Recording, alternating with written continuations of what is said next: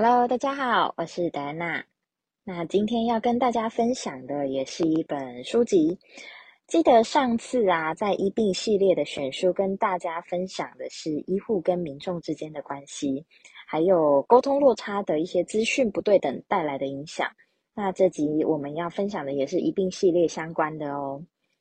这集我们要谈到的是《因死而生》这本书。死亡这件事情对大多数的人来说都是比较担忧跟害怕的。老一辈的人呢，基本上也会很避讳这种话题。在面对即将离去的家人的时候，心里总是会很难受嘛。那这些情绪也只有自己知道。在生命的路程里，我们免不了会参与到很多人的最后一程，当然，最终也会迎来属于自己的毕业典礼。那当下我们是怎么看待这场毕业典礼的呢？或者是说，你是期望它如何举行？我们可以再思考深一点。我们期待的究竟是活着，还是好好的活着？今天这本书啊，是我某天在逛书店的时候无意间瞄到的。书架上的书籍琳琅满目，就是这本的封面，它非常的简约。封面是用灰白色系呈现，带一点蓝紫色。简单的线条配上简单的四个字“因死而生”，显得其实有点沉重，又有点让人家觉得哎呀，有点却步。这样的标题非常吸引我的目光。翻了翻之后啊，想一下这些素材应该蛮值得跟你们分享的。这本书是在二零一九年三月出版，那作者是谢婉婷医师，他是奇美医学中心缓和医学科的主任。他曾经获颁院内杰出教师跟跨职类教学特殊贡献的终身奖，那很常年的在推动缓和医疗教育跟社会宣导，并且常常以演讲啊、写作、影视等这些形式来传递医疗自主、医病沟通的概念。那婉婷医师把这本书，他把它分成四大章节，收录了五十四个小故事。并且在每一个小故事后面提点我们身为旁人可能会遇到的一些问题，那我们可以怎么去面对的安心锦囊？当遇到家属面临需要安宁疗护的时候呢，我们可以怎么样的心态去面对？该如何用最适切的角度陪伴家属走完人生最后一里路？有非常多的细节，婉婷医师都用很细致的文采把它刻画的很细腻。这是我近期读过让我印象非常深刻的一本书，我会把它定义成是人生工具书的一种。那我们在进入书籍之前，我们先来聊一下什么叫做安宁缓和医疗？选择进入安宁缓和医疗就是等死吗？其实安宁疗护啊，并非消极的等死，或者是放弃治疗。而是避免无效的治疗或者是急救的处置，导致病人受到更多疾病的折磨。那这个过程中也会有专业的医疗团队组成照护团体，来提供全方面的照护，协助病人跟家属共同面对即将到来的，就是末期的一些困难。它其实是一种保护生命尊严的一个医疗行为。那另外呢，在安宁疗护，它其实也不是安乐死，我们可能会对这个有一点误解。安乐死它是用加工的方式施以药剂来提早结束病人的生命，这件事情在国外有在执行了，只是说现在在台湾还没有合法化。那这本书读下来呢，这个婉婷医师他分成几个角度来对故事做讨论。虽然这本书的作者是一个医生，但是在讨论过程中。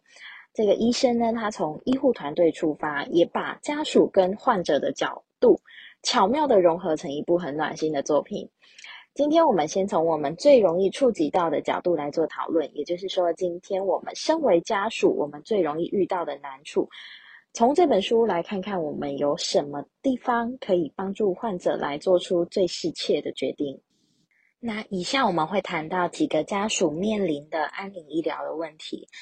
首先，我们在遇到呃一个末期的患者的时候，我们先别慌，先理解患者在生命后期所产生的情绪，并且跟着他一起走。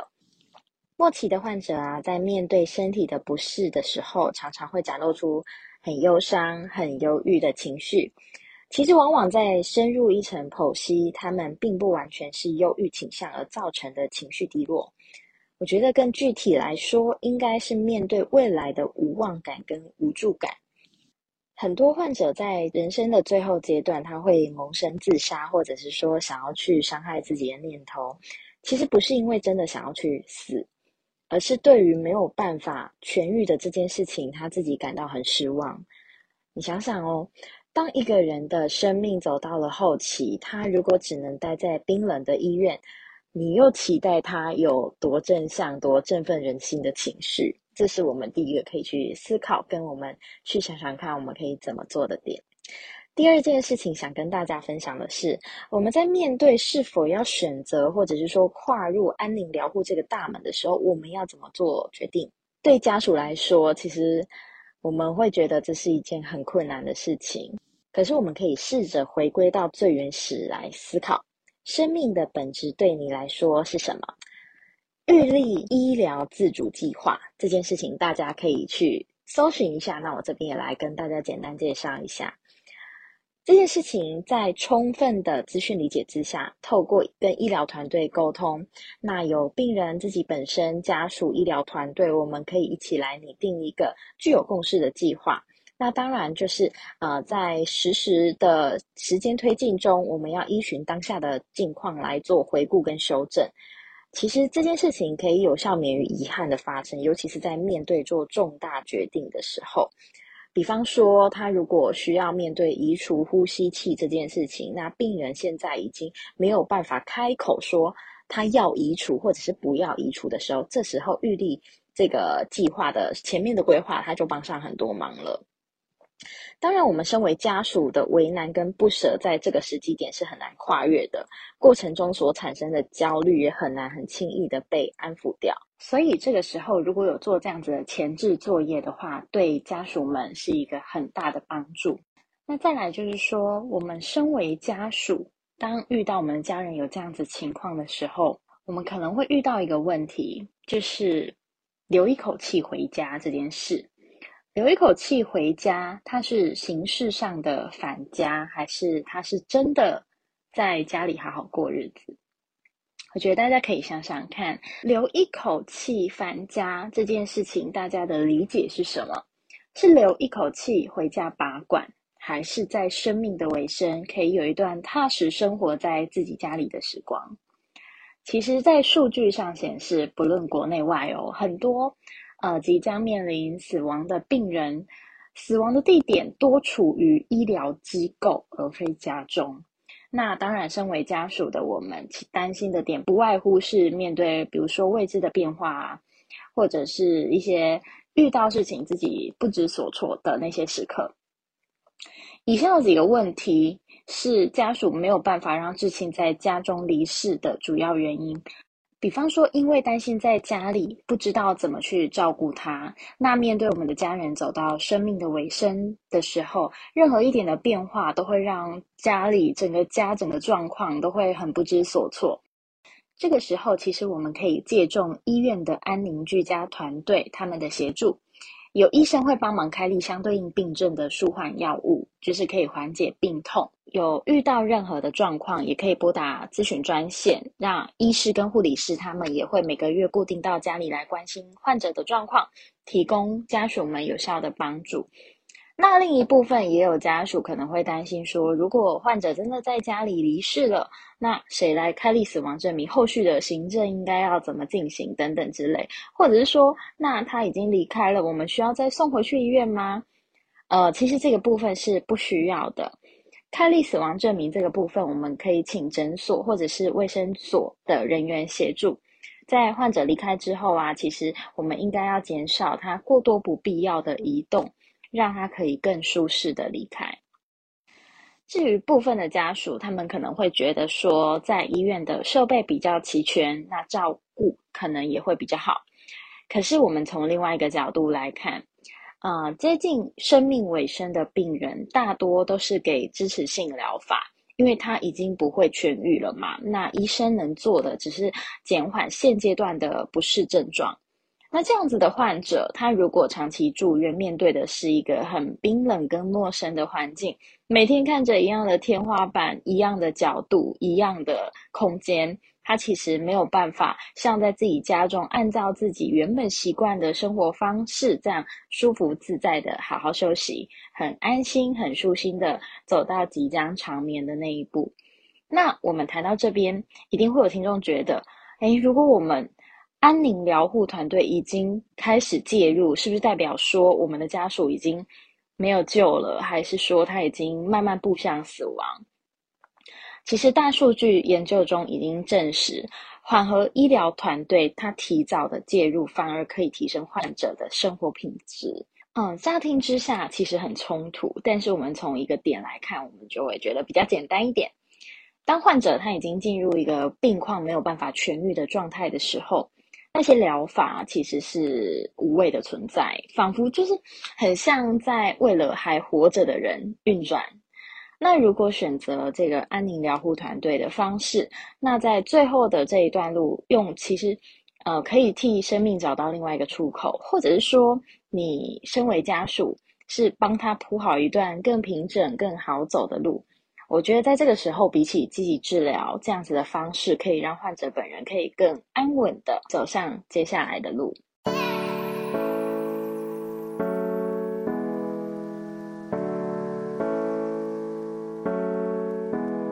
我们啊，其实总会在面临生命很多巨大的改变的时候，有过多的慌张，或者是做不出决定，没有办法面对患者本身的医疗是否有效。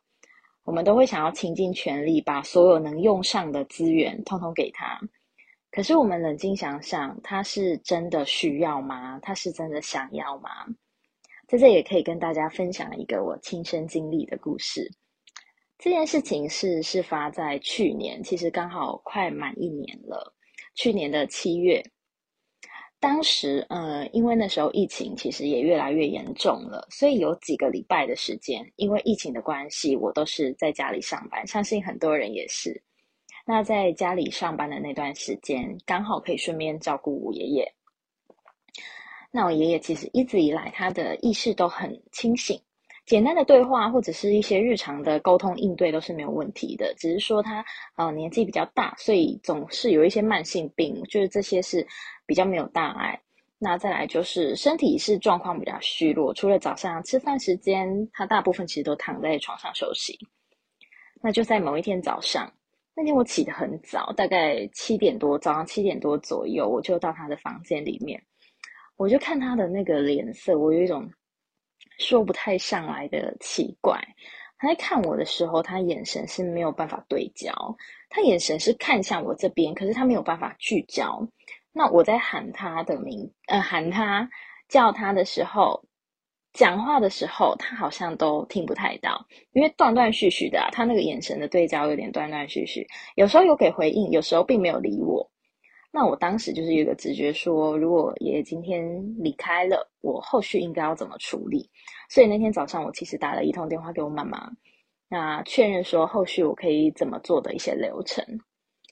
好，那就就是有点胆战心惊的过这一天。那在整个白天，他的喉咙其实有发出一个很像我们平常在清喉咙的那种卡痰声。那因为他长期躺着嘛，所以我就帮他拍背，让他侧身侧睡，这样。那可能垫高枕头啊，想说看看是不是有哪一个角度可以让他舒服一点。可是我想说，呃，再帮他拉一个枕头，让他再。就是头再往上抬一点，他可能比较不会呛到的那个时候，我把他的后颈扶起来，要再垫一个枕头的时候，我觉得，哎，他的体温好像偏凉，然后怎么有一点很像在冒冷汗的感觉。那我就赶快帮他量血压、血氧。其实这些数值都已经低于我们健康人的一般数值了，尤其是他血氧已经降到五十几。这最近疫情的关系，大家应该知道，我们健康人的血氧应该是在九十几这样。那他的血压已经量不太到了。后来我打一通电话给我姐姐，她是护理师，本来想询问说，那现在这样子的状况应该怎么做？她就告诉我说，你你应该要叫救护车了。我记得姐姐刚开始跟我讲话的口气是非常沉着冷静。那我当然也依照这些指示，把这些接下来的动作我就做完。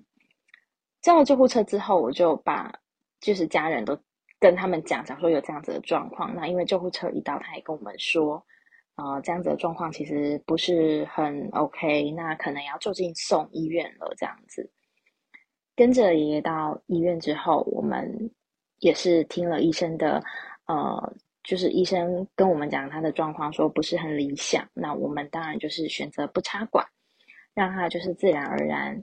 呃，他的心跳，然后血压，他就是慢慢慢慢的掉下来。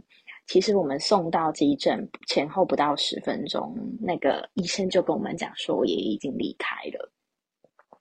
后来隔一阵子，我看了这本书，然后我查了资料，我才发现，原来我那天陪着我的爷爷走了这样一整天的过程，他我我所看起来那些很奇怪的症状。都是所谓的濒死现象。我其实蛮庆幸，我们当时没有做很多让他可能感到不舒服的动作。唯一一个小遗憾，我觉得就是，啊，其实最后可以选择让他在家里自然的离开，减少身体的搬动跟一些声音的惊扰。其实我觉得不到医院也是一种选择。也因为自己曾经经历过这一段陪家人走完人生最后一段路的经验。所以想跟大家分享一下，如果说有一天我们遇到类似的状况，我们可以如何判断，呃，患者的表征是濒死状态。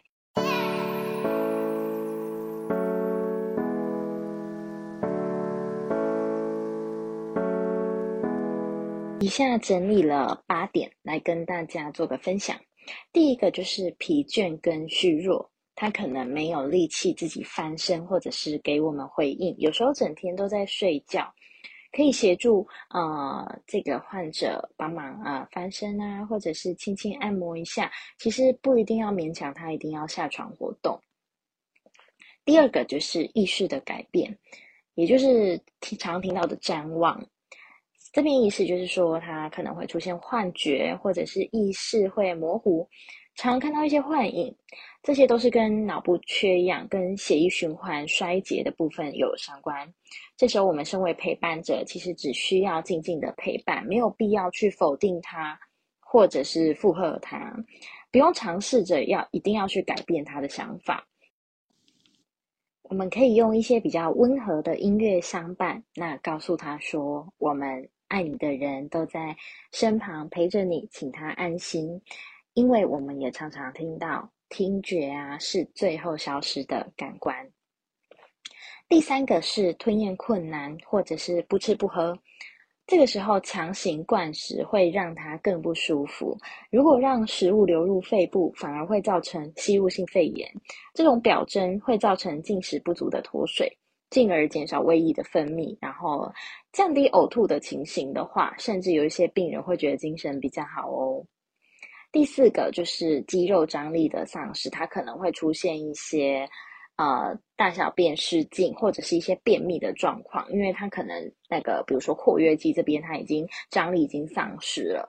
那再来就是尿量的减少，因为神经肌肉它已经失去控制，所以可能会出现失禁或者是尿滞留的状况。这个时候我们就是帮他包纸尿裤，或者是说麻烦护理人员帮他装装上导尿管就可以了。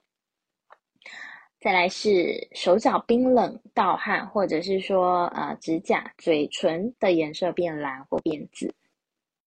那身为家属的我们，其实只要帮他擦擦汗，跟换上干净的衣服就可以了。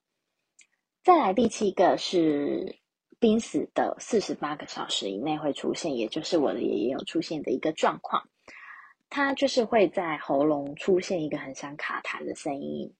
他是因为没有力气把喉头的分泌物咳出来，所以他才会发出这样的声音。这个状况常常会让家属误以为说要帮他抽痰。其实这个时候只要让他的头部垫高，或者是说帮助他侧睡，就可以让他的呼吸声变小。在这个时候，你让他去抽痰，反而只会造成他更痛苦的感受而已。那最后一个就是呼吸形态或者是心跳速率的改变。呃，如果最后他的呼吸跟他的心跳速率已经呈现一个不不规则的状态的话，短暂的呼吸、心跳慢慢变弱等等的，其实这些也都是他即将要走到最后一步的表征了。以上八个状况提供给大家，让大家在最后最后的阶段可以有一点心理准备，那也让我们的家属可以有一个比较舒心、比较安稳、比较不会这么受到刺激的状况来走完这最后一程。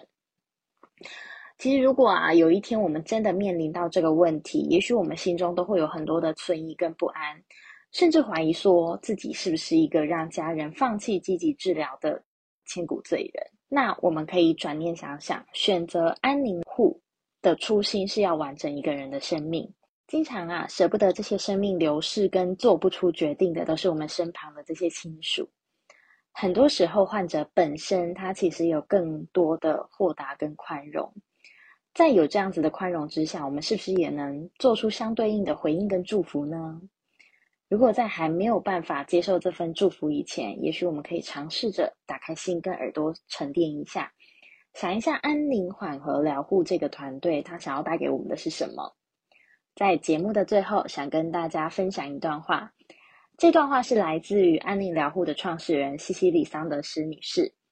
她说：“你是重要的。”因为你是你，即使活到最后一刻，你仍然是这么重要。